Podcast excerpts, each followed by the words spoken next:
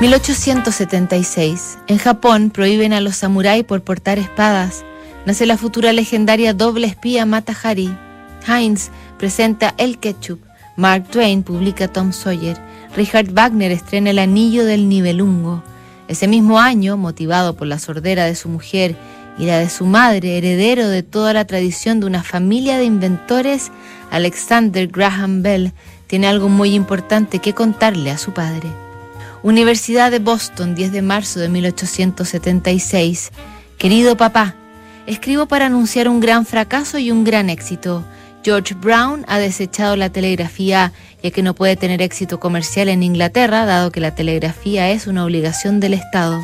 El éxito es este. Logré que mis palabras se transmitieran de manera inteligible esta tarde.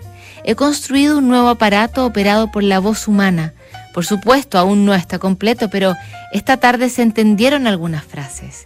Yo estaba en una habitación con el instrumento de transmisión y el señor Watson con el instrumento de recepción, en otra que me mantenía fuera del alcance de su oído. Y amé desde el instrumento de transmisión. Señor Watson, venga aquí, quiero verlo. Y vino. Dijo que había escuchado cada palabra perfectamente distinta proveniente del electroimán en el otro extremo. Luego intercambiamos lugares. El señor Watson cantó. Cada nota era audible. Luego leyó un libro y la voz salió del electroimán de una manera curiosa, medio amortiguada, y el sentido ya no era del todo comprensible, pero capté varias palabras como fuera y más allá. La última oración, sin embargo, la escuché muy claramente. Era, Señor Bell, ¿entiende lo que digo? ¿Probamos con otras oraciones? ¿Cómo estás?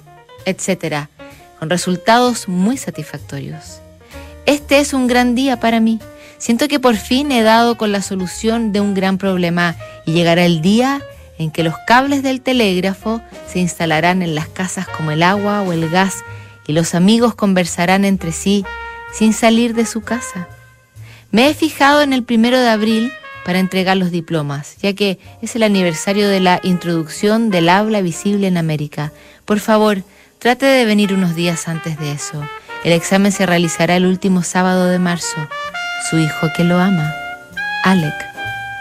Alexander Graham Bell había inventado el teléfono que ese mismo año patentaría y pronto se cumpliría eso que describe como un sueño, que todas las casas, así como tienen agua y gas, tengan también una manera de comunicarse con los que están lejos y uno de los primeros en enterarse fue su papá a través de esta carta. Mañana revisamos otra carta notable aquí en.